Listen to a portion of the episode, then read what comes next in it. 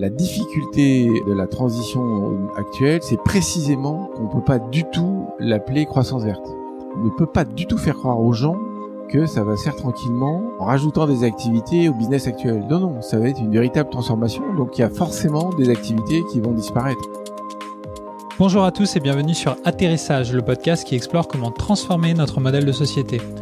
Chaque semaine, je vais à la rencontre d'un expert, d'un intellectuel ou d'un militant qui, conscient de l'impasse dans laquelle le modèle actuel nous entraîne, avance des propositions radicales pour le refonder. Aujourd'hui, je rencontre l'économiste Alain Grandjean pour échanger sur le thème de l'économie de l'après-croissance. Bonjour Alain Grandjean. Bonjour. Merci d'avoir accepté l'invitation d'atterrissage. Dans les précédents épisodes de ce podcast, nous avons évoqué à de nombreuses reprises le thème de la transition écologique et des actions à mener pour la concrétiser. Il y a un levier dont on a peu parlé jusqu'ici, la monnaie, en tant qu'économiste spécialiste du lien entre économie et monnaie, j'avais envie de vous interroger sur le potentiel rôle que celle-ci pourrait jouer dans le cadre d'une transition. Mais avant, je voudrais vous présenter brièvement pour nos auditeurs. Vous êtes diplômé de Polytechnique et de l'ENSAE, École nationale des statistiques. En 2007, vous avez cofondé le, cabinet de conseil Carbon 4 avec Jean-Marc Jancovici, que j'ai reçu il y a quelques semaines. Et depuis quelques années, vous avez beaucoup contribué aux réflexions sur le financement de la transition vers un monde bas carbone. En 2015, vous avez euh, notamment coprésidé avec Pascal Canfin le rapport euh, Mobiliser les financements pour le climat, qui a par la suite donné un livre avec Mireille Martini en 2016, Financer la transition énergétique. Mais j'aimerais commencer cet entretien en remontant à un livre un peu plus euh, âgé, dont la lecture m'avait à l'époque pas mal marqué. Je veux parler du livre C'est maintenant 300 pour sauver la planète que vous avez coécrit avec Jean-Marc Jancovici en 2009. nous ne sommes pas euh, en 2012, mais euh, neuf ans plus tard, en 2018. Mais euh, je trouve que ça vaut la peine d'y revenir, puisque dans ce livre, vous faites un long développement sur le rôle de la monnaie, dans les problèmes écologiques et économiques que nous vivons actuellement, mais vous dites aussi qu'elle peut faire partie de la solution. En particulier, vous préconisez que les banques centrales se servent de la création monétaire pour financer la transition écologique donc euh, ma première question serait la suivante. Est-ce que vous pourriez euh, m'expliquer en quoi euh, ce mécanisme consiste et pourquoi est-il d'après vous nécessaire d'en passer par là? Alors la monnaie est créée par la banque centrale, c'est de la monnaie centrale qui sert aux interactions entre les banques. Et ensuite la monnaie secondaire, celle qu'on utilise tous les jours, on va appeler la monnaie scripturale dans cet entretien, elle est créée par les monnaies secondaires, principalement au moment où elles font des prêts. Pendant la grande crise euh, de 2008-2009, les, banques centrales se sont mis à créer massivement de l'argent central en faveur des banques de, second rang pour les sauver en fait. Hein. Donc là, l'idée, c'est tout simple. Euh, on l'avait écrit en fait avant qu'on connaisse ces, mécanismes de quantitative easing. L'idée, c'est tout simplement de dire les banques centrales ont cette capacité de création monétaire et donc, dans les cas où il y a besoin d'argent pas cher, euh, voire de dons, bah, pourquoi ne pas euh, recourir à cet instrument euh, très très simple? Si c'est un instrument si simple que ça, pourquoi les, les gouvernements ne le font pas? Pourquoi ils sont réticents? Est-ce qu'il y a des risques à mener une telle approche de création monétaire par les banques centrales? Ouais, alors il y a deux catégories de, de problèmes et de situations. En Europe, c'est devenu impossible de manière simple du fait des traités européens et du traité de Maastricht. Donc il faut euh, passer par des mécanismes un poil plus sophistiqués. Je vais en parler dans deux minutes. Dans les autres grands pays où c'est pas le cas, donc par exemple en Grande-Bretagne, euh, aux États-Unis, au Japon, là ce qui bloque c'est pas tellement le recours à, l'outil, c'est essentiellement la philosophie générale, euh, le paradigme économique qui favorise pas le bas carbone contre l'économie dominante. Concernant la Banque centrale européenne et les traités européens, la grande peur qui a conduit à mettre en place des mécanismes qui rendent difficile l'arme monétaire en faveur des États, c'est euh, principalement ce qui s'est passé en Allemagne au moment euh, de la prise de pouvoir de Hitler, qui a utilisé la monnaie pour euh, en faire une, une, arme de destruction massive. Donc c'est clair que ça tétanise absolument tout le monde. Il y a une histoire qui a raconté, que je crois fausse, qui est que ce serait dû à l'hyperinflation de, de Weimar. Moi, j'y crois j'y crois qu'à moitié, c'est-à-dire que on refait l'histoire en disant que l'hyperinflation de Weimar, donc en 23, aurait conduit euh, à la montée aux puissances et au pouvoir d'Hitler. J'y crois pas une, une seconde. Euh, l'arrivée au pouvoir d'Hitler est en 32, c'est presque dix ans après, et c'est plutôt consécutif aux mesures euh, déflationnistes de Brunick. au moment de la crise de 29, au moment où elle est arrivée en Allemagne. Donc là, à ce moment-là, l'Allemagne était en grande difficulté, les banques faisaient faillite, le chômage était épouvantable. Et euh, la reconstruction qui a été menée euh, par les fameux bons travaux de, de, du docteur Schacht, elle a permis de remettre euh, tout ce beau monde au travail. Malheureusement, s'est très mal terminé, comme tout le monde le sait. C'est-à-dire que, par exemple, dans les débats actuels, lorsqu'on parle de se servir de la création monétaire, est-ce que les gens euh, citent comme objection les nazis? Non, alors ils citent comme objection le risque inflationniste. Donc ils disent il faut que la la monnaie soit pas émise en, quantité euh, trop importante, sinon on a un risque d'inflation. Je redis, à part des situations euh, exceptionnelles, des situations euh, de, dégradation de la des, des institutions, comme au Zimbabwe, comme en Amérique du Sud quand ça allait extrêmement mal, au moment de la transition à la fin de l'empire soviétique et la, donc les, les, grandes difficultés des pays d'Europe de l'Est. En règle générale, c'est il n'y a pas de corrélation si claire que ça entre un peu trop de monnaie et euh, une hausse des prix considérable. Quand les régimes institutionnels fonctionnent, c'est pas comme ça que ça se passe. En revanche, il est évident, euh, mais c'est pas dit parce que ce que je viens de dire sur euh, ce qui s'est passé entre au moment de, de, de la humanitarienne est très tabou. Ce qui est quand même vraiment clair, c'est que le risque principal, c'est que si on met trop de pouvoir dans les mains de trop peu de personnes, évidemment qu'on leur donne une puissance considérable. Donc pour moi, le, le, principal problème de ce type de politique, il est institutionnel. Donc il ne me viendrait pas à l'esprit de recommander qu'on mette en place ce type de dispositif sans des gros garde-fous démocratiques, donc articulés avec des raisonnements budgétaires où le pouvoir de création monétaire est, est encadré très très précisément pour pas dériver à financer n'importe quoi. Parce qu'au début on dit on va financer grâce à ça la la transition bas carbone et pourquoi pas demain matin des chars et autre chose. Pour euh, continuer dans la parenthèse sur les risques que pourrait provoquer une, création monétaire, donc euh, l'hyperinflation liée à de la création monétaire, euh, vous n'y croyez pas. Vous dites que ça, la corrélation intervient que quand il y a plusieurs facteurs, en particulier des institutions déficientes. Est-ce que vous pourriez détailler un petit peu ce qui, d'après vous, entraîne de l'hyperinflation, comme par exemple en ce moment au Venezuela, Bon, on va prendre le Venezuela, mais on pourrait prendre aussi euh, en Weimar. Weimar, Weimar. En fait, euh, Weimar est dans une situation extrêmement difficile. C'est euh, le lendemain de la Première Guerre mondiale. Il y a des réparations de guerre qui sont considérables, qui sont demandées aux Allemands.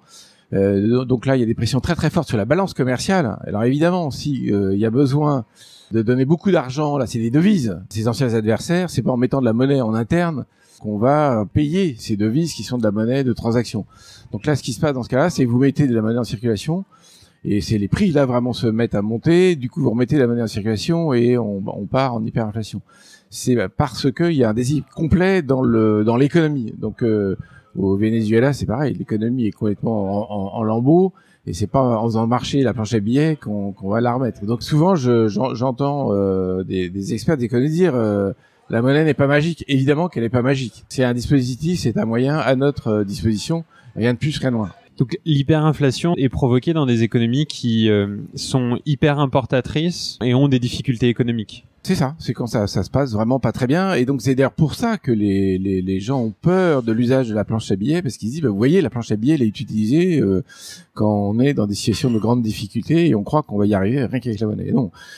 En revanche, quand on est dans des économies bien organisées et dans lesquelles il n'y a pas de risque de dépendance exceptionnelle, la balance commerciale européenne, elle est tout à fait équilibrée. Enfin, elle est même, on est plutôt euh, euh, globalement exportateur, je crois. Il n'y a pas de risque majeur, sachant qu'il ne s'agit pas de faire monter les arbres jusqu'au ciel. Hein. Il ne s'agit pas de faire ça. Euh, les investissements de la transition énergétique, dans les ordres de grandeur, on parle de 2-3% du PIB par année peut-être un peu plus, mais on n'est pas du tout dans le cas d'une autre situation que j'adore citer, qui est euh, l'économie de guerre des États-Unis d'Amérique, où là c'est 30% de l'économie qui était convertie en industrie d'armement. On n'en est pas là. Donc on n'est pas en train de dire c'est la fête et on, y va dans tous les sens et n'importe comment. Dernière question par rapport à ça, la, la balance commerciale européenne est excédentaire, mais par exemple celle française est déficitaire, donc il y aurait euh, potentiellement un risque si c'était euh, si, on revenait dans un cadre franco-français et qu'on faisait de la création monétaire avec la Banque de France. Alors que ce soit au niveau européen ou au niveau euh, français, la bonne nouvelle, c'est que une des orientations massives et préférentielles euh, de ces financements, c'est précisément pour réduire notre dépendance aux énergies fossiles qui sont importées. Donc de toute façon, c'est fait pour ça. Raison de plus pour y aller dans cette direction, Et d'ailleurs, à ce sujet, les principaux opposants à ce type de mesures, c'est plutôt des libéraux qui disent euh, faut pas intervenir en prenant comme critère balance commerciale. Je, je pense qu'une grave erreur économique. Pour euh, commencer à faire le lien avec euh, les aspects euh, de la transition écologique, ces dernières années, ce qu'on a pu observer, c'était que les initiatives vertes, en particulier les énergies vertes, ne venaient pas substituer les énergies sales, en particulier les énergies fossiles, et elles venaient en fait s'y ajouter en complément. Comme la création monétaire est un mécanisme également qui vient s'ajouter au système financier actuel, euh, qui vient euh, créer une masse monétaire supplémentaire pour de nouvelles activités, en plus des activités actuelles. Ma question ce serait comment éviter que la création monétaire aboutisse aux mêmes effets et que ben ok on continue on développe de nouvelles activités qui sont a priori plus vertueuses mais qu'en fait ben on continue à faire fonctionner les autres activités alors ça c'est une très bonne question. La création monétaire actuellement, elle va où Elle finance quoi? Donc au niveau du premier rang la création monétaire, c'est ce qu'on appelle la monnaie centrale. Elle vient surtout circuler au sein des bilans des banques de second rang et on soupçonne assez fortement qu'elles permettent de développer des activités euh, strictement financières qu'on appelle euh, spéculatives pour, pour faire simple. Mais ça me paraît quand même assez clair que les bilans, quand on les regarde, les bilans des grandes banques dites universelles en, en France, on voit bien qu'elles euh, sont significativement orientées vers vers les marchés financiers. Là, en ce moment, sur Paris, le prix de l'immobilier est très fortement croissant. Il y a une corrélation entre les deux. Donc là, quand vous dites la création monétaire, en se substituerait, je suis pas complètement sûr. Ça dépend de la manière dont on s'y prend. Aujourd'hui, la, la monnaie centrale euh, va dans les billets de banque, mais elle va pas irriguer l'économie. Et d'ailleurs, la preuve, c'est que euh, s'il y a des hausses de prix, parce qu'il y a un petit effet de hausse des prix, j'ai dit tout à l'heure, il n'y a pas de risque d'hyperinflation, mais il y a toujours des petits risques de hausse des prix. S'il y a des hausses de prix dans le système économique aujourd'hui, c'est pas dans les biens courants, qui sont très tout contrôle, c'est plutôt dans les sphères des actifs immatériels et immobiliers. Et c'est là d'ailleurs qu'on a des risques de crise financière, parce que c'est là que euh, si on fait pas attention, les bulles éclatent. Donc maintenant, si je reviens à, notre propos, les, les, idées qui sont développées, c'est des idées qui visent à flécher cette création monétaire. Donc prenons un exemple technique qui peut fonctionner en Europe. Les banques de développement, euh, la BEI euh, en Europe, la BPI en France, ou les banques publiques comme la Banque Postale ne financent que des actions qui sont favorables au climat et favorables à la réduction de l'usage des énergies fossiles.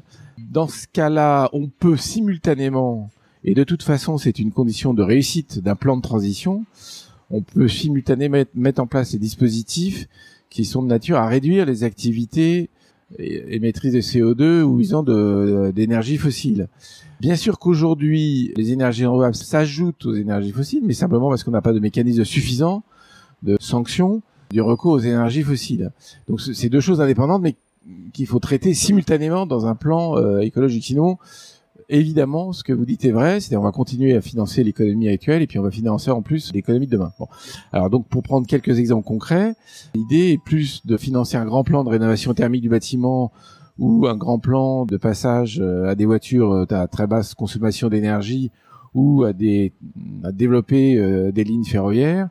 là, le truc est fléché. Simultanément, vous mettez des dispositifs que les pouvoirs actuels en Europe de l'Ouest ont vraiment un peu de mal à, mettre en place, qui sont soit une taxe carbone euh, à un prix euh, suffisant, là ce sera très dissuasif, soit dans certains pays de l'Est, c'est plus que une taxe carbone, c'est euh, une baisse des subventions aux énergies fossiles, et dans tous les cas de figure, très probablement des obligations et des interdictions, donc obligation de rénover ses logements, interdiction de se chauffer au fioul, par exemple. Donc, si je comprends bien, ce qui est nécessaire, c'est de créer des limites, mettre des limites au système à des endroits. Mais ces limites-là, vous les mettez pas sur les aspects euh, monétaires, vous les mettez sur des aspects qui sont réglementaires, euh, fiscaux, euh, ce genre de choses. En faisant par exemple la taxe carbone. Avec ça, vous voulez flécher les investissements pour les diriger vers le vert plutôt que vers le brun, vers le sale. Mais néanmoins, il y a une caractéristique de notre système économique c'est le fait que euh, si on ne met pas par exemple de limites aux activités économiques et en particulier à son intermédiaire qui est la monnaie, ben si les flux de monnaie, de flux d'argent semblent rester croissants et illimités, eh bien ça veut dire que il est possible que si on développe de manière croissante et illimitée ces énergies qu'aujourd'hui on appelle vertes, ben demain on les appellera plus vraiment vertes parce que euh, un milliard d'éoliennes sur la planète, bah, c'est énormément de pression sur les matériaux, etc., etc. Donc ma question c'est à la fin, est-ce que euh, pour euh, mettre aussi des limites, il faut aussi les mettre à l'intérieur du système économique et monétaire en particulier, avec une mesure qui serait, eh bien, euh, la masse monétaire qui est le reflet des échanges économiques, qui est le reflet de la richesse économique.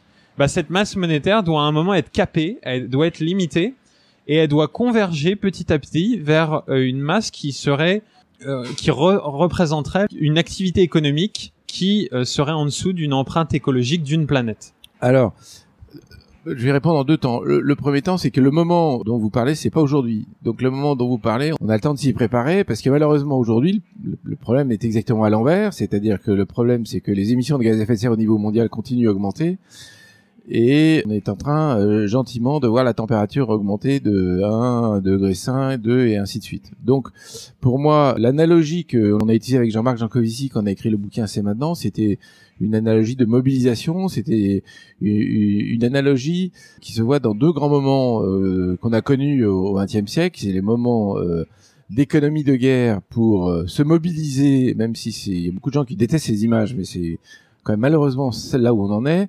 Et la deuxième analogie que je vois très bien, c'est la reconstruction. Donc il s'agit de reconstruire intégralement notre système. Donc dans ce cas-là, pour moi, la priorité est à, créer de l'activité et pas à la contraindre. Néanmoins, je comprends bien le propos qui est de dire, bah oui, mais si on crée de l'activité, si on met les gens au boulot, euh, s'ils se mettent à plus gagner d'argent, bah ils vont consommer plus. Et il y a une très très belle corrélation entre l'augmentation des revenus et, euh, l'augmentation de la pression euh, anthropique. Donc ça, je, je n'en disconviens pas, ça me paraît euh, extrêmement factuel.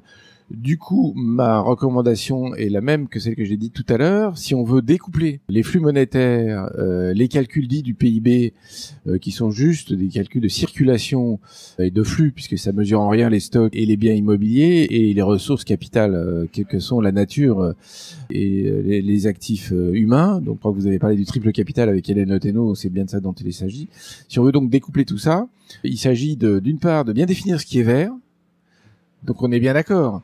Si on déploie des énergies dites renouvelables qui détruisent intégralement euh, le cobalt de la planète, c'est que c'est pas complètement vert. Donc il y a un problème de définition et il y a un problème de mise en place de politiques qui mettent des limites. Donc on parle beaucoup d'économie circulaire, on sera bien obligé d'en parler dans toute cette nouvelle technologie qui utilise plein de petits matériaux et, euh, et qui les dispatche n'importe comment et donc ils les épuisent parce qu'on n'arrive pas à les recycler.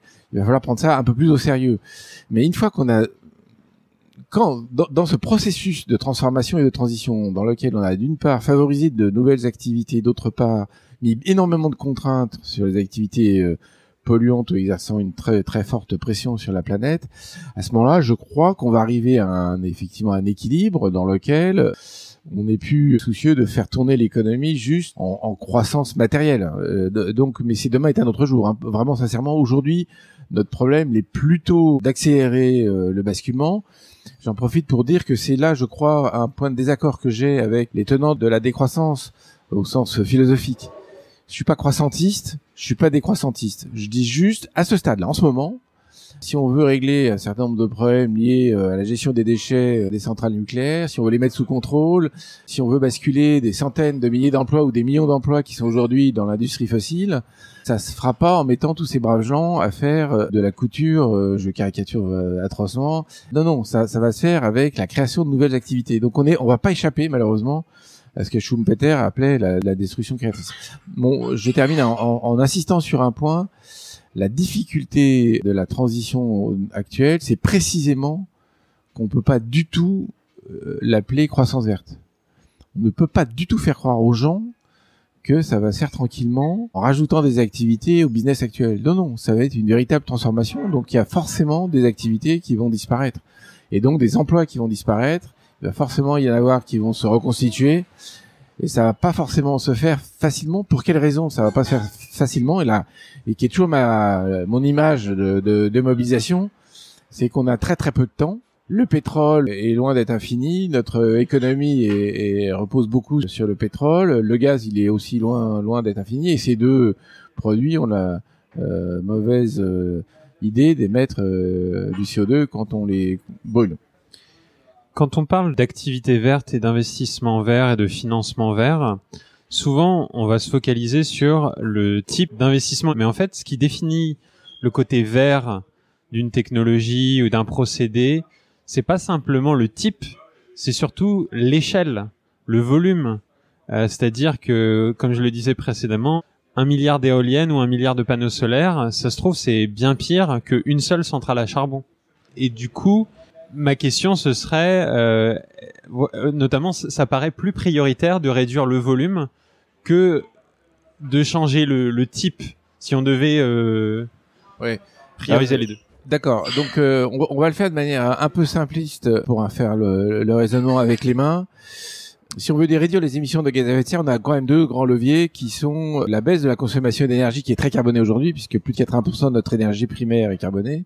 Donc, le premier levier, c'est de réduire la consommation d'énergie et le deuxième levier, c'est de passer d'énergie carbonée à d'énergie décarbonée. C'est tout à fait clair que l'illusion de la décarbonation de l'énergie, ça consisterait à croire, il suffit de planter euh, partout dans le monde euh, des, des sources d'énergie carbonées pour résoudre le problème c'est clair que non, quelle que soit la technologie à laquelle on pense. Donc du coup, là, je renvoie dans leur but ceux qui pensent qu'on va pouvoir mettre quelques milliers de centrales nucléaires et ceux qui pensent qu'on mettra quelques millions d'éoliennes. Je partage complètement ce que vous venez de dire. La priorité, c'est de réduire la consommation d'énergie pour une raison qui est là, pas liée au climat, mais qui est plus globale, donc qui est euh, la caractéristique de, ce qu'on appelle l'anthropocène. L'anthropocène, c'est l'ère dans laquelle euh, les géologues vont finir par dire qu'on est installé même s'ils hésitent encore sur la date et qu'il y a encore des, des disputes scientifiques, grosso modo, on y, on y est, on est. Ça se caractérise comment? Ça se caractérise par la puissance de frappe de l'espèce humaine, donc des 7 milliards et demi, bientôt 9 et 10 milliards d'êtres humains sur sur euh, les ressources naturelles, qu'elles soient euh, vivantes ou minérales. Cette puissance de frappe, elle est forcément fonction de l'énergie qui est à disposition. Donc si on réduit pas cette consommation d'énergie, euh, il, est difficile d'imaginer qu'on puisse réduire l'impact général qu'on a sur la planète, sachant qu'il n'y a pas de scénario facile, euh, voire même concevable, dans lequel la population humaine euh, décroît rapidement. Tout à l'heure, vous venez de dire que vous pensez que c'est pas vraiment la priorité de mettre une limite à la masse monétaire. Il s'agit plus de de stimuler, de mettre en place des investissements. J'avais juste envie de vous projeter dans un scénario, dans, dans un exercice de pensée. Imaginons que, par exemple, la Banque de France a recouvert euh, ses pouvoirs de création monétaire et que euh, vous êtes, par exemple, l'économiste qui est chargé de euh, la politique monétaire de cette banque centrale. Donc vous avez potentiellement les manettes sur ah tiens on crée de la monnaie, ah tiens on réduit la masse monétaire pour moi, la, monnaie, c'est un peu la, capacité de réalisation des activités économiques. Et de l'autre côté, il y a le, réglementaire, il y a le fiscal qui fait le fléchage. C'est-à-dire que le, le réglementaire, le fiscal fait la répartition entre le sale et le vert, mais la masse monétaire fait le volume total. Et donc, à un moment, si on veut aussi continuer à diminuer les activités sales, il y a à mon avis, à jouer aussi sur les taux directeurs pour dire, ben, on va contraindre les activités économiques, comme ça, on va toutes les activités qui sont non rentables par rapport aux critères d'incitation qu'on a mis, elles vont se faire éjecter. Oui. Alors, j'aurais les manettes sur la politique monétaire. Je crois que j'hésiterais pas à utiliser euh, que les économistes chinois utilisent. C'est-à-dire qu'il y a des outils de pilotage de la création monétaire, comme les taux d'intérêt, mais comme les réserves obligatoires, comme euh, comme dans la relation avec les banques, le fait de vérifier que les banques n'utilisent pas trop d'effets de levier. Donc avec cette mécanique-là, ce qui est très sûr pour moi, c'est qu'on a des outils complémentaires aux outils réglementaires et fiscaux pour orienter l'usage de l'argent. Moi, je dirais pas que j'ai d'un côté la monnaie, c'est le volume, et le, reste, c'est le fléchage. Je pense que les deux, en fait, sont des outils de fléchage. Bon. Après, le deuxième point, c'est que dans mon esprit à moi, la seule manière, à terme, de réduire la pression sur la nature, c'est que le coût monétarisé de l'usage des ressources naturelles soit de plus en plus élevé. Bon, je prends un exemple très très concret pour me faire comprendre. Aujourd'hui, les plastiques vierges made in Extrême-Orient euh, sont si peu chers qu'il n'y a aucun intérêt économique aujourd'hui à recycler le plastique. Donc on peut faire des plans zéro plastique à horizon 2025, 2030, je ne sais pas exactement ce que le gouvernement annonce, mais tout ça n'a aucune matérialité euh, et aucun caractère concret parce que de toute façon, les associations économiques sont pas au bon endroit. Donc, imaginons qu'on ait des coûts des matières très très élevés, le recyclage va absolument euh, se mettre en place, mais ça n'empêchera pas que ce sera cher. Donc, dans le, la question du, de la quantité de monnaie en circulation qui est quand même un, un Loch Ness de la pensée économique. Euh, je suis pas complètement sûr que dans une économie dématérialisante, mais vraiment pas juste euh, je recours au numérique, hein, vraiment, euh, parce que ça c'est pas dématérialisant du tout. Au contraire, on a on utilise de plus en plus d'énergie. Dans cette économie-là, on a des prix qui sont élevés. Du coup, le prix relatif de la main d'œuvre euh, par rapport à ce qui est machine et biens et services matériels, ce coût de la main d'œuvre se met à être euh, plus accessible et donc je crois qu'on a une, enfin je crois pas, je suis sûr qu'on a une activité qui recrée des emplois un peu plus simples et là euh, la question de savoir si aujourd'hui s'il y a besoin de plus ou moins de monnaie, je suis pas complètement sûr. De mon point de vue, en dehors de la grande bulle financière dans laquelle personne ne comprend bien quels sont les besoins de monnaie parce que ça circule à toute vitesse et c'est extrêmement difficile de mesurer tout ça. Mais dans l'économie réelle qui est la nôtre, le besoin de monnaie, il est fonction des prix et il est fonction des revenus des êtres humains, puisque la nature n'est jamais payée, rentre pas dans l'activité économique. Une autre variable qui n'est pas la masse monétaire, qui peut être un petit peu théorique, mais qui a un truc extrêmement concret, c'est les taux d'intérêt. C'est-à-dire que dans un monde qui veut être un petit peu sobre, a priori, en plus que les activités euh, néfastes soient hyper taxées, donc soient chères, il faudrait aussi, enfin, je vous pose la question, que aussi le coût de l'argent soit cher. Oui. Alors là, je vais vous répondre de la même manière. C'est une très bonne remarque. Je prends un sujet, là aussi, vous me projetez dans un monde un peu lointain et moi, j'ai un peu tendance à, rester les pieds sur cette, sur cette terre-ci maintenant.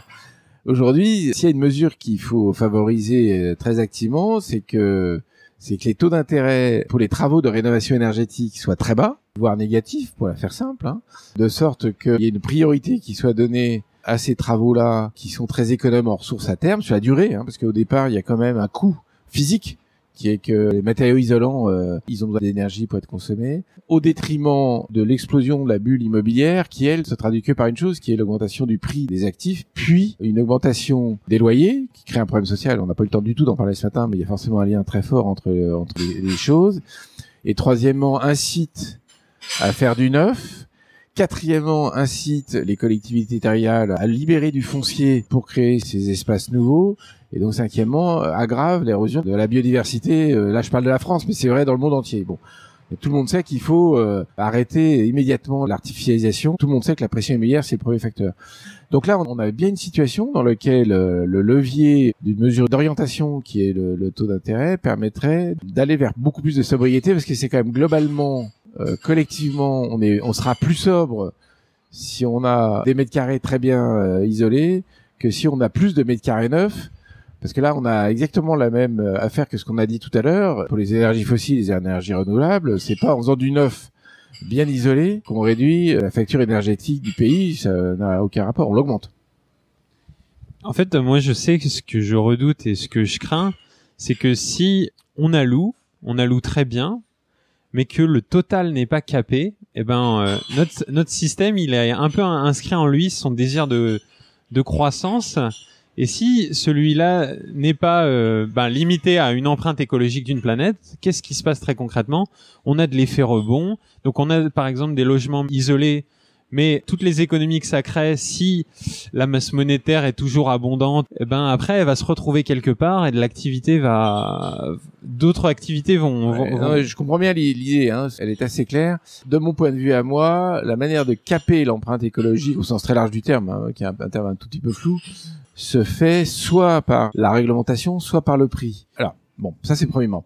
Deuxièmement, de toute façon, le pilotage de la masse monétaire est un exercice un petit peu compliqué.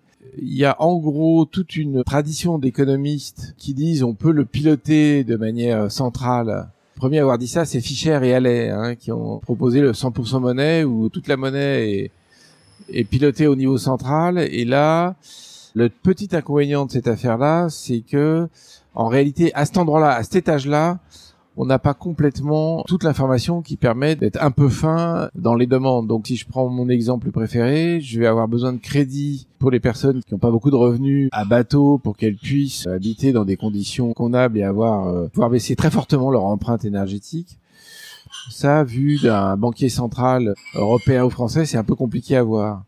Alors, le risque de dérapage de la masse monétaire, donc le risque de non caper la, monnaie me paraît un peu abstrait parce que effectivement il y a plein de moyens pour échapper à ce risque et d'ailleurs c'est pour ça que je disais en introduction pratiquement que le risque de surinflation ou d'hyperinflation, j'y crois pas un instant tellement on a de facilité. Euh, je prends un exemple parmi 50 000, on a les banques centrales peuvent euh, aspirer de l'argent très facilement du système euh, monétaire avec des mécanismes de taux d'intérêt et donc c'est vraiment pas un problème.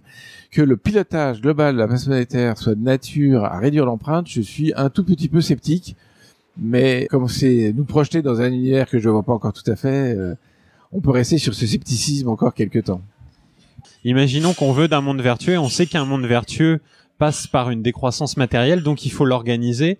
Là, il s'agit d'un croisement entre une politique fiction et un cours de macroéconomie, donc voir euh, sur toutes les variables de l'économie, qu'est-ce qu'on tweak?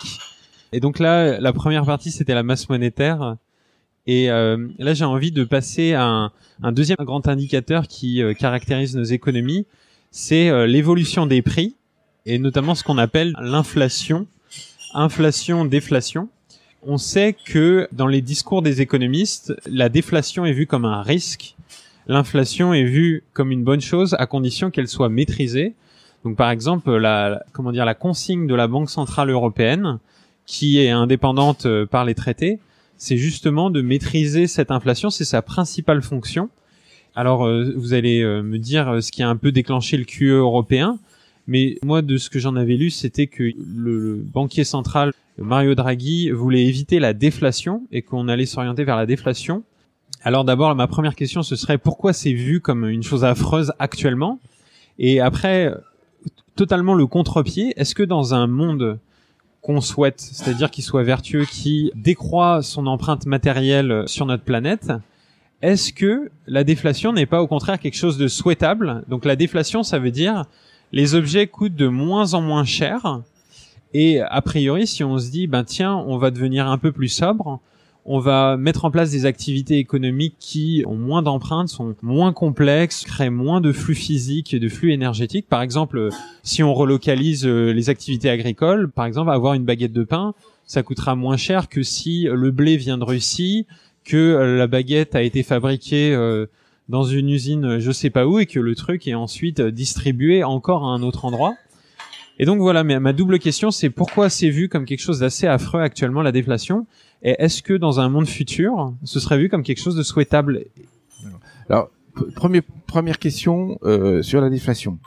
Je pense que ceux qui ont un peu de culture historique ont bien en tête la période de déflation qui s'appelle la crise de 29. Et donc, en quoi c'est désagréable? Eh ben Parce que on ne sait pas piloter, on ne sait pas, alors peut-être que demain on saura, mais à ce stade, on ne sait pas piloter une économie dans laquelle l'ensemble des prix baissent. Alors pourquoi on ne sait pas piloter ça? Parce que le problème principal que ça pose, on est euh, dans des économies dites d'endettement, donc dans lesquelles euh, les acteurs privés et publics sont endettés. Alors en 29, c'était beaucoup moins caractérisé qu'aujourd'hui, mais, mais, mais quand même, il y avait pas mal de dettes. Et donc ce qui se passe, c'est que si on n'y prend pas garde, en fait, les périodes de déflation euh, rendent le coût de la dette relativement plus élevé, et donc rendent les débiteurs progressivement insolvables, ce qui conduit à des défauts dans les banques, et vous savez ou ne savez pas, mais en ce moment, il y a une grosse, grosse préoccupation au niveau de la zone euro sur, euh, ils appellent ça les prêts non performants, ça me fait marrer, mais c'est principalement donc sur les risques de non remboursement des prêts.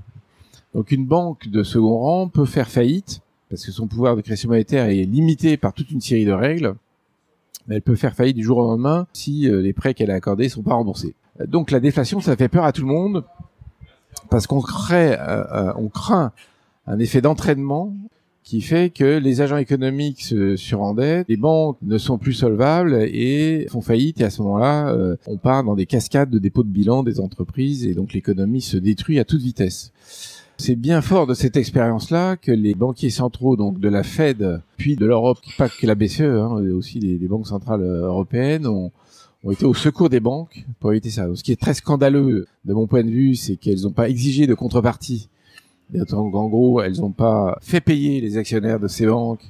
Mais ce qui est pas scandaleux, parce que je pense que le, la stabilité financière est un est vraiment pas une plaisanterie. Je redis, la crise de 29, c'était pas drôle hein, pour les Américains. Donc, c'était pas scandaleux d'éviter la casse. Bon. Alors ça, c'est la, la, première question. C'est que la déflation, c'est assez raisonnable de pas vouloir y aller trop. Mais la déflation, c'est la baisse des prix hein, généraux. C'est la baisse des prix euh, globale. Hein. C'est l'indice des prix général. Alors, je, je suis pas assez fort en histoire, mais il faudrait regarder. Il y a eu d'autres périodes de déflation au, au 19e siècle, voir ce que ça a donné, pour avoir un vrai diagnostic. Ce serait intéressant de regarder. Moi, j'ai pas fait. Alors après, la deuxième question, c'est que dans une économie à faible empreinte de ressources, est-ce que on n'aura pas des baisses de prix généralisées Ça, alors, je suis pas du tout sûr. Pas du tout sûr, parce que vous avez deux effets contradictoires. Quand vous faites travailler un artisan pour faire un sac aujourd'hui, le sac il vous, en cuir, il vous coûte incroyablement plus cher que quand vous achetez un sac euh, made, made in le système industriel. Pourquoi? Bah Parce que les machines, en tant que telles, se font pas payer. c'est quand même un truc qu'il faut finir par comprendre, c'est qu'il y a que les hommes qui sont payés de leur travail. Les machines, elles ont pas euh, les robots hein, de demain ou d'aujourd'hui, elles ont pas de compte en banque. Les robots, c'est des accessoires. Et de la même manière, la nature se fait pas payer. Bon. Donc, euh, ce qui se fait payer, c'est les hommes. Donc, si vous faites un sac en cuir avec plus de contenu en emploi, tout compte fait, en, en analyse de cycle de vie, quelque part, le truc coûte plus cher. Deuxièmement, si en plus, comme je l'ai dit tout à l'heure, vous mettez ce qu'on appelle des signaux prix ou des règlements, enfin tout un tas de mécanismes qui limitent drastiquement le recours aux, matières, quelque part le truc va coûter plus cher. Avec euh, euh, la répartition euh, des, des, coûts et des prix va pas du tout se faire de la même manière, mais ça va coûter plus cher. Donc de mon point de vue à moi, dans un monde de demain dont le rapport à la nature est beaucoup et entre les hommes, l'un va pas sans l'autre est plus harmonieux ou plus équilibré, c'est pas du tout clair que l'indice général des prix soit bas, euh, soit croissant décroissant. J'en sais rien. Il est tout à fait sûr en revanche que l'accès, l'usage de certaines ressources va devenir extraordinairement coûteux et l'inverse va être beaucoup moins cher. Donc euh, c'est à nouveau mon, mon, histoire. Le coût relatif du travail humain va être plutôt plus bas que celui euh, du gramme de cobalt dont le coût social est absolument colossal. Je fais pas d'obsession sur le cobalt, mais enfin quand même, là on se voir l'or. L'autre jour, j'ai eu un débat sur Internet avec quelqu'un qui n'est pas contre la mine d'or de Guyane au motif qu'on a besoin de l'or dans les alliages précieux. Mais lui, il raisonne comme si euh, euh, l'or, c'était pas un coût infini, le fait de détruire une biodiversité euh, totalement remarquable, non, non reproductible, et donc un trésor perdu à jamais. Et ça, c'est un coût qui est incommensurable. Donc, pour terminer, la question de savoir si euh, ce sera déflationniste ou pas, ce monde-là, je sais pas bien la réponse. Ce que je sais, c'est que, en revanche, les prix relatifs, ils vont bouger très fortement. Et du coup, j'en je, conclus que c'est l'une des difficultés de la transition, c'est que cette, déformation très substantielle des systèmes de prix est pas du tout appréciée par ceux qui sont installés sur les rentes de situation ou qui ceux qui bénéficient économiquement des systèmes de prix actuels. Donc si j'ai bien compris, vous doutez du fait que les prix pourraient évoluer avec une plante déflationniste. Et je vous rejoins sur, euh, ben si il s'agit d'avoir les mêmes produits qu'actuellement, c'est-à-dire la même voiture, le même sac, le même pouvoir d'achat, c'est-à-dire d'objets euh, exotiques ou d'objets euh, sophistiqués, eh bien c'est sûr que c'est le système actuel qui a réussi à les produire à bas coût qui nous permet d'en jouir. Mais une autre facette du système actuel, c'est l'incroyable complexité qui, on va dire, est un coût gigantesque pour le système à maintenir en permanence et ce coût est continuellement croissant.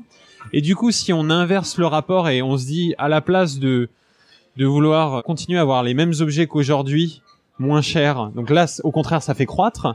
Mais si on se dit, ben tiens, on veut obtenir une alimentation qui euh, qui soit plus sobre, eh ben le meilleur, la meilleure façon d'avoir des prix bas dans une alimentation qui est plus sobre, ça va être aligné plutôt avec une oui, là, un monde décroissant matériellement. Alors, un, je continue à considérer qu'il y a une décorrélation euh, en théorie entre euh, les flux de matière et les systèmes de prix et de PIB. Je dis bien en théorie parce que le débat sur le découplage, c'est que ceux qui disent qu'il n'y a pas de découplage, c'est qu'ils observent aujourd'hui que pratiquement le contenu moyen du PIB en GES il décroît très très difficilement et, et qu'il n'y a pas de découplage absolu au sens que les émissions de gaz à effet de serre continuent à augmenter en volume alors qu'on aimerait qu'elles baissent. Donc le débat sur le découplage, il est de deux natures. Il y a le fait qu'aujourd'hui, on l'observe pas, donc on peut rêver à ce qu'il se fasse, mais pour le moment, c'est pas encore réussi, hein, le découplage absolu. Mais moi, c'est pas de ça dont je parle. Je parle d'un deuxième débat qui est est-ce que euh, il y a un lien entre euh, les unités monétaires et la pression matérielle? Moi, je, je pense que non. D'ailleurs, je viens d'écrire un post sur le thème euh, est-ce que la destruction de la nature, ça peut pas augmenter le PIB Moi, je crois que si. Je, peux, je pense qu'on peut tout à fait euh, détruire la nature et augmenter le PIB. Pour moi, le PIB est complètement décorrélé dans sa conception. Bon. Maintenant, une fois que j'ai dit ça, vous avez complètement raison sur un point que je partage complètement. C'est que le coût de complexité, donc l'entropie du système euh, actuel, il est, extrêmement élevé, elle croît de manière exorbitante et qu'il n'y a pas de débat sur le fait que moins de complexité, quelque part, ça fera moins de coûts. Donc ça, là, je, je partage complètement ce point. Et d'ailleurs, de ce point de vue-là, je vais vous faire plaisir parce que je suis relativement démondialisant, si j'ose employer cette expression, au sens où ça me paraît totalement absurde. La fameuse histoire des tomates qui traversent dans les deux sens la France, les tomates espagnoles qui remontent et les tomates de serre qui redescendent, tout le monde comprend que c'est tout à fait absurde et tout le monde comprend que c'est un gaspillage insensé. Et c'est un gaspillage énergétique, c'est un gaspillage de ressources très rares qui sont nos ressources naturelles. Là où il y a une toute petite nuance, mais là, donc, je vais rentrer dans, dans une petite nuance. J'ai beaucoup, beaucoup de mal à, à, me projeter dans un monde complètement relocalisé. Si je me projette dans un monde un peu idéal, j'aurais tendance à considérer qu'il sera un compromis entre les avantages et inconvénients des deux systèmes. C'est pas déraisonnable quand même d'avoir des grandes usines pour faire des puces électroniques. Parce que si vous le faites pas dans des grandes usines, ça c'est clair que le coût énergétique et le coût matériel, il va pas du tout être optimisé, c'est complètement évident. Donc là, vous allez recréer beaucoup de gaspillage en ne profitant pas des économies d'échelle. Donc en gros, il y a quand même un peu de vrai dans le système capitaliste qui est que l'accumulation du capital dans certains endroits qui permet de faire des objets très peu coûteux, dans ce cas-là, il y a un lien entre le fait qu'ils sont très peu coûteux et le fait que leur contenu en énergie est beaucoup plus bas que s'ils étaient créés dans n'importe quelle condition, n'importe où. Donc, il me semble que si on veut mettre un peu de finesse dans les régulations du commerce international et si on veut mettre un peu d'intelligence dans la mondialisation, ça va être un peu comme ce que je disais tout à l'heure, c'est-à-dire qu'il va falloir mettre euh, des obstacles tarifaires et non tarifaires assez massifs pour tout ce qui est stupide de faire se déplacer sans raison. Que je vais prendre un exemple d'actualité je trouve absurde, absurde que le CETA facilite le déplacement de viande bovine des deux côtés de l'Atlantique. Ça ressemble à rien. Il n'y a pas de gain d'échelle au sens que les ordinateurs fabriqués dans des usines massives, euh, il y a du gain d'échelle. Bon, donc c'est absurde. Donc moi, je suis très partisan de mettre un peu d'intelligence dans cette affaire de mondialisation pour limiter la partie de la mondialisation qui consiste juste à dire par principe et par dogme, c'est bien le commerce international. Je pense qu'en revanche, il y a certaines activités, on a intérêt à faire de la concentration parce que justement, on consomme beaucoup moins d'énergie et matière. Mais du coup, si ça c'est vrai, des mécanismes aux frontières qui seraient des taxes carbone aux frontières ou des règlements qui conduisent à faciliter euh, ce qui est très très bas carbone, normalement c'est cohérent. Ce qui euh, caractérise le monde d'aujourd'hui, c'est que euh, pour tourner, il a, il a su créer des, des boucles de rétroaction positive.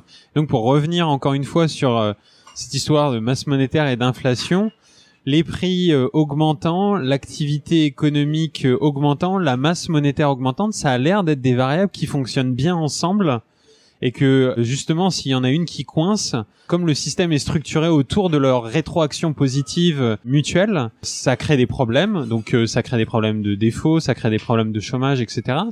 Mais voilà, il s'agit pas de rester dans ce monde-là. Et comme on sait que les choses sont extrêmement couplées, donc quand on regarde l'énergie, il faut aussi regarder euh, le système économique. C'est pour ça que je me dis, bah tiens, est-ce qu'il s'agit pas de réinventer des boucles de rétroaction positive, un mécanisme de limitation de la masse monétaire? Donc on met des limites, on fait des politiques de sobriété. Ces politiques de sobriété, c'est potentiellement de la relocalisation euh, d'agriculture, c'est le vélo plutôt que la voiture, etc., etc. Euh, c'est euh, des bâtiments et des maisons qui sont beaucoup plus sobres à construire que les bâtiments actuels, avec des matériaux potentiellement relocalisés à nouveau.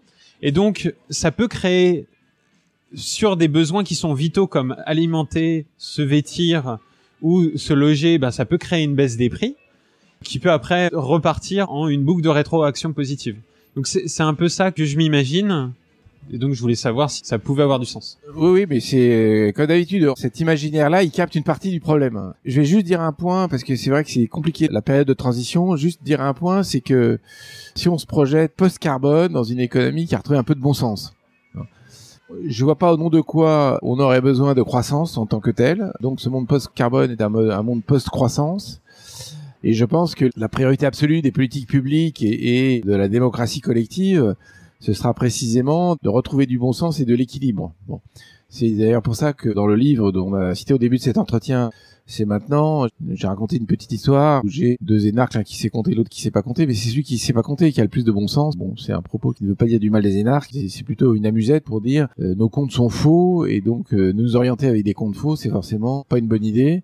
Et quand on se retrouve dans un monde un peu équilibré et sobre et qui tombe pas dans l'ubris, on n'aura pas besoin de tout ça. Mais dans la période intermédiaire, ça va être un peu compliqué. Et l'un des points que je crois le plus subtil ou le plus délicat à gérer, c'est la question de l'endettement des agents économiques publics et privés. Parce qu'effectivement, vous avez raison de dire, il y a toute une série de boucles de rétroaction, tout va avec. Et c'est pour ça qu'on est piégé, euh, c'est l'histoire de la Dame Rouge dans les Lewis Carroll, où on court toujours plus vite, mais pour rester sur place.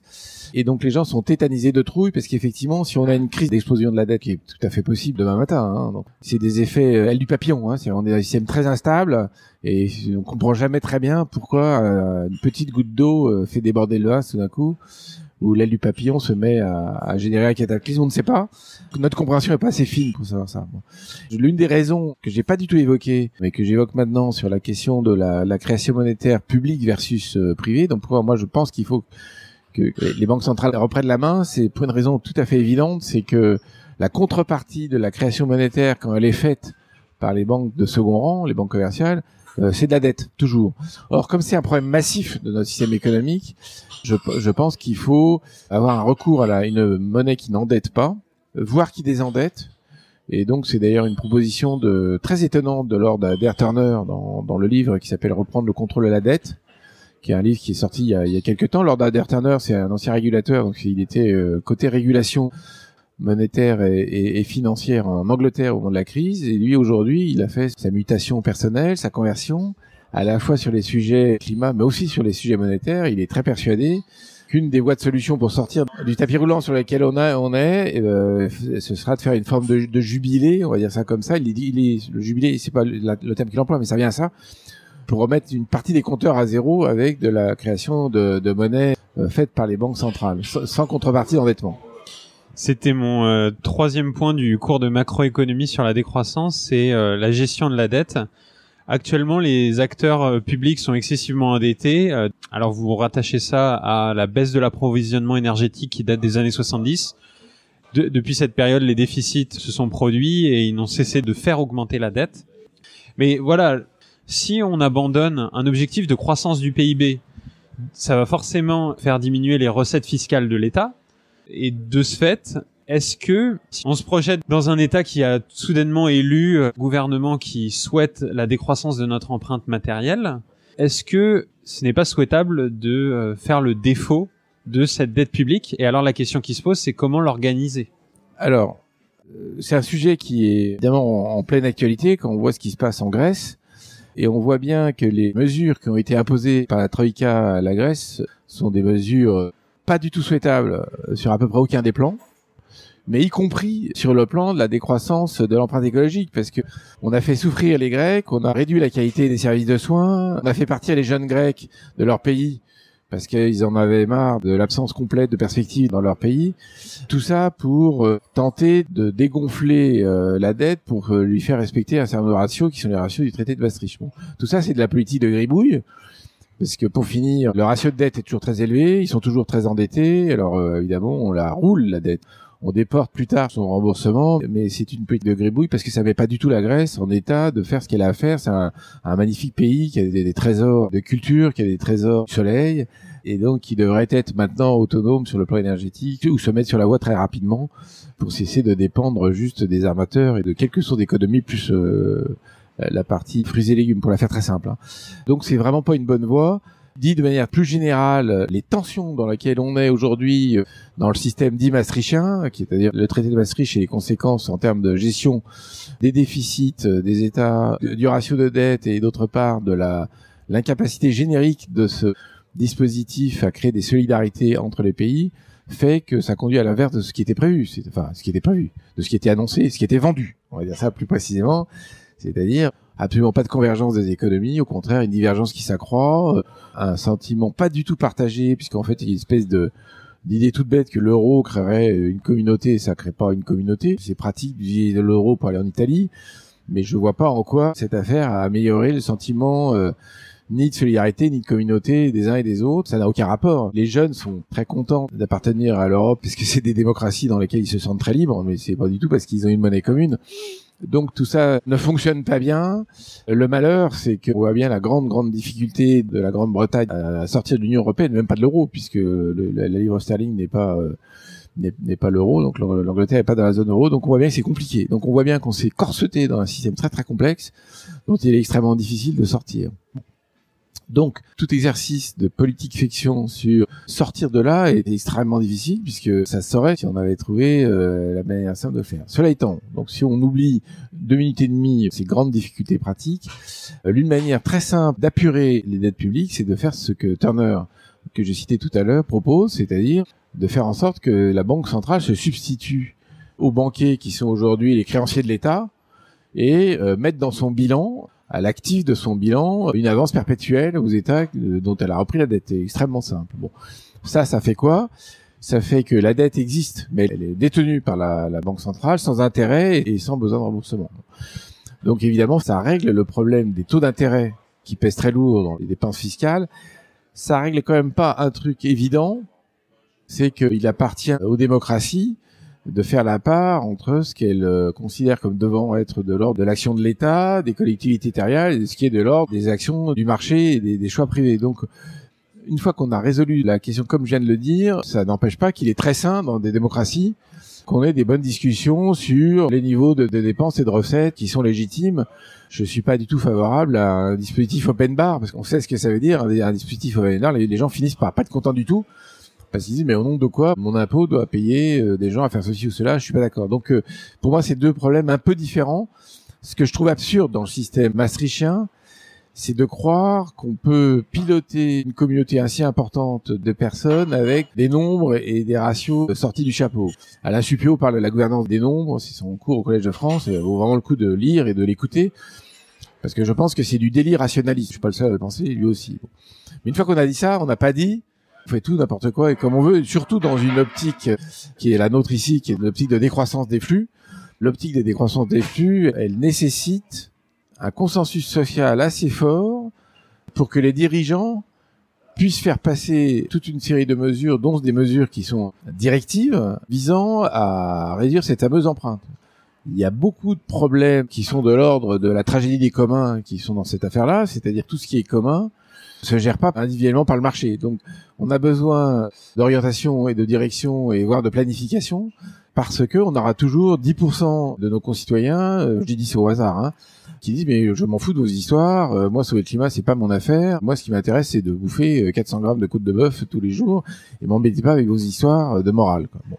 Et donc forcément il y a besoin dans un système démocratique d'avoir un État et une gestion des biens communs et des biens collectifs qui soit un peu carré et donc c'est une autre manière de dire, je l'ai pas dit, qu'il faut réintroduire de la politique industrielle au sens strict historique, réintroduire une gouvernance qui est presque l'opposé polaire du paradigme dominant aujourd'hui, qui est les marchés, c'est vraiment très bien. Quoi. Donc, euh, essayons de mettre en place des déréglementations, des dérégulations, de la concurrence à tout prix dans tous les coins, sans voir l'effet sur ce qu'on cherche. C'est-à-dire qu'on peut très bien avoir un dispositif de concurrence qui est extrêmement peu efficace sur le plan matériel, ce qu'on a dit tout à l'heure. Par rapport à votre solution, s'il s'agit de euh, juste euh, l'État euh, se faire acheter sa dette par des banques centrales, est-ce que c'est pas une manière un peu détournée et pas vraiment très sincère de dire OK, ben en fait, on peut plus rembourser et n'est-ce pas une approche plus directe et plus franche de dire ben maintenant ça on le rembourse plus parce que dans l'autre sens, ce qui va se passer, c'est qu'il va y avoir une perte de valeur de cette monnaie. Si l'État peut avoir des activités économiques et que derrière la Banque centrale pourra solvabiliser toutes ces activités, bah forcément, il va y avoir des mécanismes où la, valeur de la monnaie va perdre. Et à ce moment-là, ça va s'apurer comme ça, peut-être. Mais est-ce que c'est quelque chose de souhaitable de l'apurer de cette manière-là? Oui, je, je pense que oui, parce que plutôt que le défaut. Oui, oui, oui, oui. Je pense que oui, parce que euh, à l'instant T là où on, se parle, partir vers une solution de défaut, vous ne savez pas quel est le comportement des acteurs parce que vous êtes dans un système qui est incroyablement complexe. Quand je disais tout à l'heure, on ne sait pas bien ce qui peut se passer. Euh, on a des effets d'aide du papillon, on a des effets de risque d'éclatement de bulles. C'est pas juste une phrase poétique. Il y a vraiment une difficulté très très profonde à comprendre les choses. Donc le rachat par la banque centrale, il a un intérêt très très clair pour moi, c'est qu'il est il évite cette prise de risque que les uns et les autres n'arrivent pas à prendre en fait, hein, parce qu'on n'a même pas réussi. Alors l'Islande a réussi à, le faire, mais c'est un petit pays avec un consensus social qui a été extraordinairement fort et avec des négociations à n'en plus finir sur des créanciers bien identifiés. Hein. Là, euh, c'est pas de ça dont on parle. Hein. Là, on a pour la France, ce ouais, ouais, ouais, mais quand même, au moment de la crise de 2000-2009, si les Américains ont sauvé AIG, c'est parce qu'ils comprenaient pas ce qui se passait au niveau des CDS. Hein. Donc il y a plein plein de trucs euh, très bizarroïdes dans tous les coins dont on ne comprend pas bien ce qui se passe. Cela étant, je trouve c'est très franc puisqu'on le dit. Euh, mais est-ce que je termine, c'est très franc et d'autre part, c'est pas non plus open bar. C'est-à-dire que là, le but, c'est de sortir de la période actuelle. J'insiste un peu là-dessus parce qu'il y a un côté un peu pragmatique dans cette affaire. La période actuelle est très préoccupante pour nos enjeux. Quand on discute avec des gens qui sont euh, aux manettes en ce moment, hein, donc soit des députés, soit des membres du cabinet, il faut quand même bien avoir en tête qu'il y a des discussions aux millions d'euros près sur n'importe quoi. Or, euh, si vous voulez développer euh, les réseaux de chaleur avec des sources d'énergie renouvelables, bah, il faut quelques centaines de millions d'euros. Si vous voulez un plan vélo qui ressemble à quelque chose, il faut quelques centaines de millions d'euros. Si vous voulez restaurer le fret ferroviaire en France, et on parle de milliards d'euros. Si vous voulez que les ménages se mettent vraiment sérieusement à rénover, comme c'est pas rentable pour eux, il va falloir mettre sur la table des milliards d'euros. Donc décoincer ce 3% aujourd'hui est tout à fait essentiel. Et est-ce que justement cette interdépendance n'est pas aussi quelque chose euh, sur lequel on peut faire levier? Parce que si on peut avoir des décisions pour les Français, c'est très bien, mais les problèmes écologiques sont euh, globaux. Et donc euh, si par bah, le fait qu'on décide de ne pas rembourser tel machin ou tel truc, que ça fasse tache d'huile, c'est potentiellement quelque chose de souhaitable. Tandis que dans l'autre cas où on décide juste que notre monnaie perd en valeur, bah, c'est juste nous qui sommes affectés. Tandis que dans l'autre cas, peut-être qu'on arrive à entraîner les autres dans une dynamique de ah bah tiens, il va falloir euh, serrer les boulons et être euh, être plus sobre.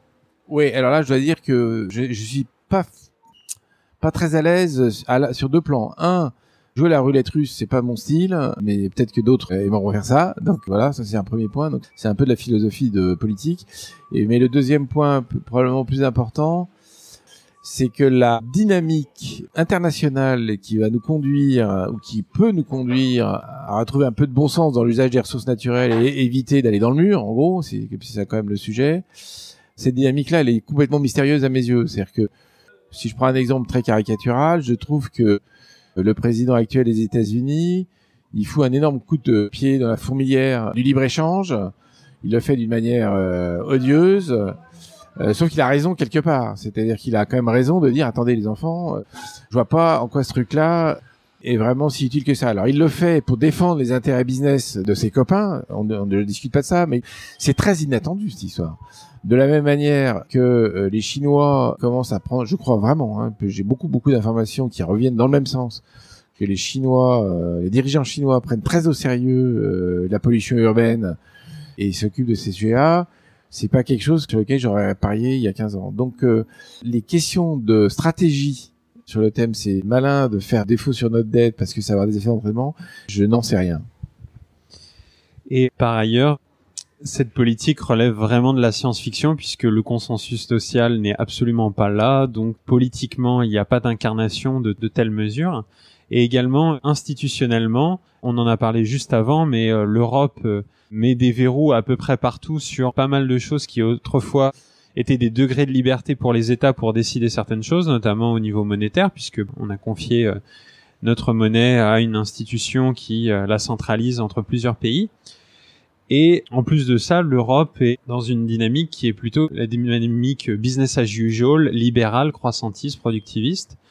Donc moi j'avais envie de vous poser cette question, étant donné vos aspirations, quelle est votre position sur l'Union européenne, qui a probablement évolué depuis euh, une dizaine d'années que vous faites des propositions pour euh, réformer l'Union européenne, et pensez-vous aujourd'hui que l'Union européenne est capable de relever ces défis radicaux de sobriété? Alors, on a écrit il y a pas longtemps une tribune dans Libération avec Gaël Giraud et Mireille Martini, donc je vais pas dire le contraire de ce que j'ai écrit, à savoir que il me semble que l'Europe est dans un, une période cruciale de sa vie, avec un agenda qui est entièrement euh, capturé par les politiques anti-migrants qui sont un tout petit bout de la lorgnette et qui sont pitoyables sur le plan euh, moral et aussi intellectuel. Alors que si l'on veut que cette Europe sorte de la crise majeure dans laquelle elle est, la seule voie de sortie que je vois, c'est une grande ambition sur la transition écologique. Alors pour quelle raison l'Europe a intérêt à se mettre sur ce terrain-là et devrait le faire? Pour des raisons très très simples, c'est que c'est une zone du monde qui est extrêmement faiblement dotée en ressources énergétiques et minérales. Elle importe une immense majorité de son énergie fossile, est donc très dépendante du gaz et du pétrole. Dans les pays d'Europe qui sont non défavorables au nucléaire, il y a des dépendances stratégiques. Vous voyez bien qu'en France, on devient de plus en plus dépendant de la Chine. La Chine arrive à faire le PA français. Euh, je suis pas sûr qu'on n'arrivera jamais à le faire très proprement chez nous, proprement au sens industriel. Hein. Donc on a une très très forte dépendance vitale, précisément au sujet de ressources. Et c'est aussi vrai de la question agricole et donc de la question de la nourriture hein, et de l'eau. Si on se met à faire n'importe quoi avec le réchauffement climatique, on va perdre de la capacité à avoir de l'eau. L'Espagne, le sud de l'Espagne est en train de se transformer en désert et il y a des problèmes de flotte de plus en plus euh, importants. Donc on a un intérêt stratégique et qui n'est pas un intérêt purement moral au sens je me mets sur une, une vision intérêt général planétaire et j'ai envie d'être le leader de ça. Non, non, c'est beaucoup plus pragmatique. On a intérêt à ça. Bon. Donc comme aujourd'hui les grandes politiques de l'Union européenne dans la pratique, pas dans la théorie, dans la théorie il y a des grandes déclarations d'intention sur le développement durable au niveau européen, mais dans la pratique, les politiques sont pas construites autour de cet objectif simple Aujourd'hui, on n'y va pas. Le marché européen de quotas de CO2 délivre un prix qui est très insuffisant. J'ai parlé du CETA tout à l'heure.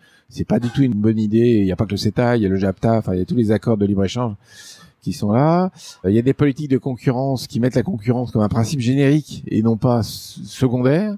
La politique monétaire, elle est posée d'une certaine manière, elle n'est pas conditionnée.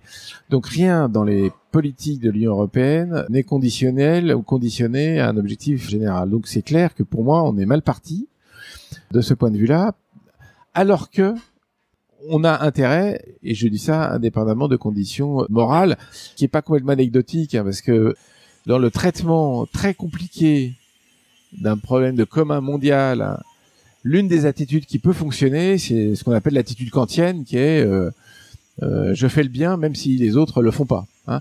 Donc en plus, mais sans même se mettre sur ce terrain-là, on a intérêt à le faire. Ce que je vois encore pas bien aujourd'hui, pour être très franc, c'est lequel des pays d'Europe et lequel des dirigeants d'Europe a envie, comprend, se met sur ce terrain-là, parce que comme vous l'avez dit, il n'y a pas encore tout à fait de consensus social. Je vois que les, les gens vont râler dès que le prix de l'essence va être un peu élevé. On est encore dans une représentation du rapport au monde qui est un rapport de camp d'abondance, camp utopicien, là, comme on dit, qui est, bah, il n'y a aucune raison de se priver de quoi que ce soit. Et d'ailleurs, si je me prive, c'est mon voisin d'à côté qui va en profiter. Je suis pas d'accord là-dessus. Donc ça, je vois pas très bien. Je pense qu'il y aurait eu une occasion, juste après l'élection d'Emmanuel Macron, qui mettent ces questions-là sur la table juste au moment où il a dit euh, planète Greta Game. Il l'a pas fait.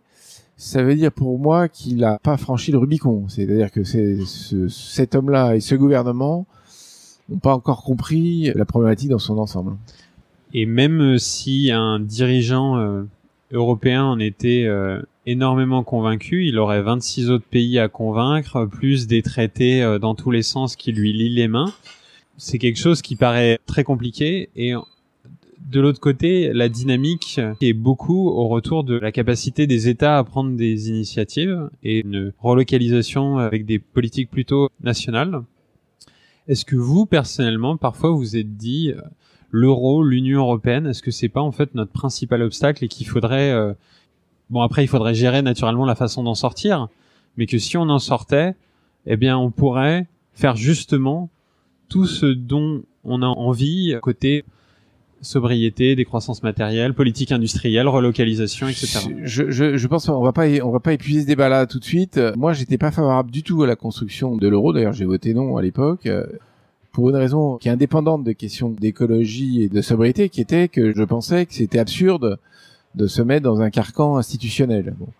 Et que c'était mal foutu. Je suis pas du tout le seul à avoir dit ça. Euh, Joseph Stiglitz a redit récemment, il a écrit un long bouquin sur les impasses. Bon, il y a tous les économistes qui regardent le truc se disent ça a été mal boutiqué. À l'époque, la justification était faut faire un pas de plus dans la construction européenne et l'Europe a l'habitude, on la met un peu en déséquilibre et après elle recoule l'équilibre. Sauf que là, ça n'a pas marché.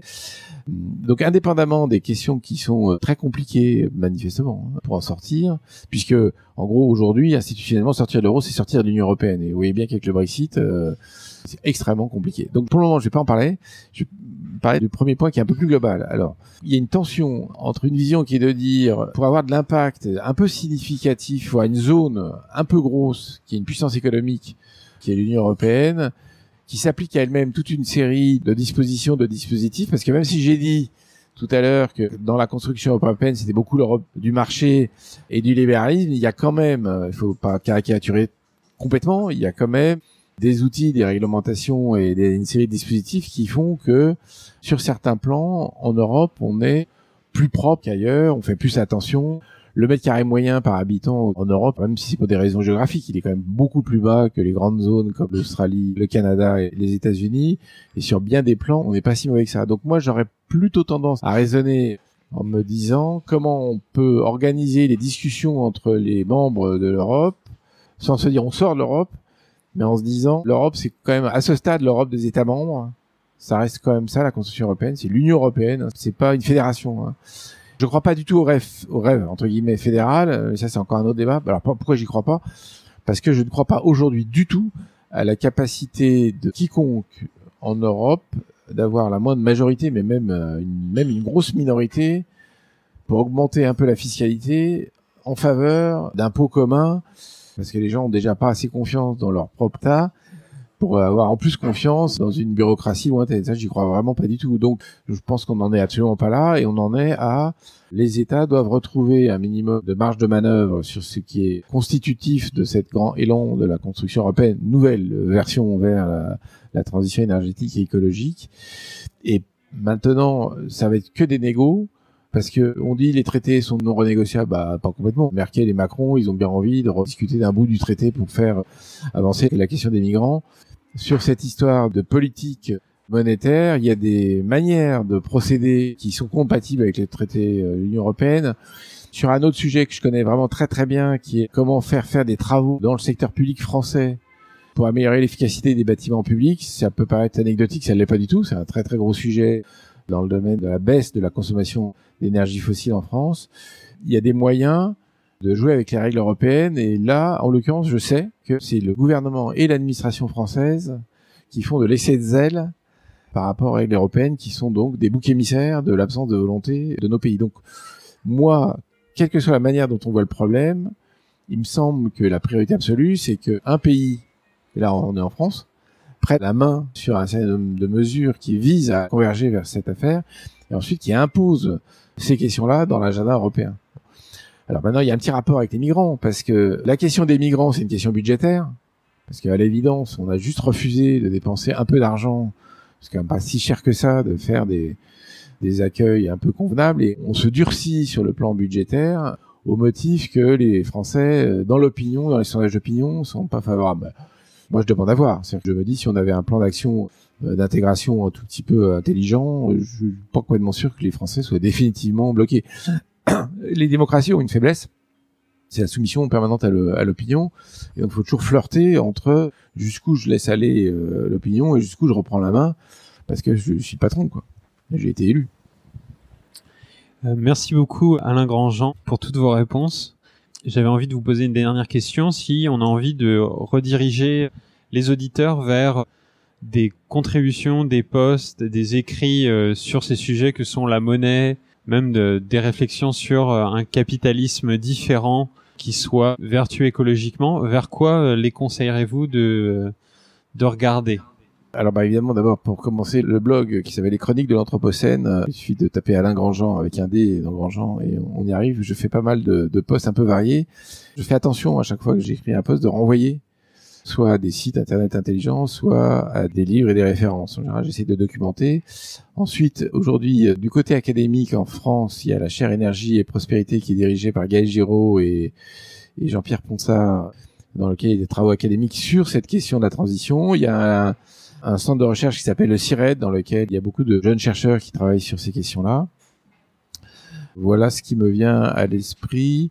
J'ai cité Gaël Giraud, il a écrit euh, pas mal d'articles intéressants. Il a écrit un livre qui s'appelle Illusion financière, qui est un très bon livre sur les sujets de compréhension des mécanismes financiers. Euh, moi-même, j'avais écrit un livre avec Gabriel Galland euh, qui s'appelle La monnaie dévoilée, que j'ai écrit dans les années 90, qui est un petit peu difficile à trouver, mais je peux communiquer à ceux qui veulent euh, qui permet de bien comprendre les mécanismes euh, de création monétaire. Il y a aujourd'hui, on a la chance de vivre dans une période de très forte accessibilité de beaucoup de travaux. Donc là, j'ai cité que quelques travaux français. Dès qu'on ouvre les yeux, on s'aperçoit que dans le monde, il y a énormément de travaux internationaux. Il y a aussi des éditions. Donc, si je prends la collection Anthropocène du Seuil, il y a des bouquins de très bonne qualité qui sont euh, édités dans cette collection et qui abordent toute cette affaire-là, soit sous un angle la sobriété des technologies, comme le livre de Philippe Biouy. Mais il y a aussi des angles géopolitiques, c'est-à-dire euh, on a très peu abordé ici, mais c'est Jean-Michel Valentin qui a écrit un livre qui s'appelle La géopolitique d'une planète dérégulée. C'est intéressant d'avoir, c'est ce que vous essayez de faire ici, c'est d'avoir beaucoup d'angles d'approche parce que, in fine, c'est de cette approche systémique que va apparaître des voies de solution. Merci Alain Grandjean. Merci beaucoup. Merci à tous ceux qui sont arrivés jusque-là. C'était Atterrissage avec Alain Grandjean. Si cet épisode a éveillé en vous une passion pour l'économie de l'après-croissance, je vous conseille les livres d'Alain Grandjean ainsi que deux livres de la collection Politique de l'Anthropocène, dirigés par Agnès Sinaï aux éditions Presse de Sciences Po. L'un s'appelle Économie de l'après-croissance et l'autre Gouverner la décroissance. Enfin, si cet épisode vous a plu, vous pouvez m'aider à lui donner plus de visibilité de deux manières. Tout d'abord en mettant un pouce sur YouTube, ensuite en laissant un avis et 5 étoiles sur votre plateforme de podcast préférée, Apple Podcast sur iPhone ou Podcast Addict sur Android. Merci à tous et à bientôt.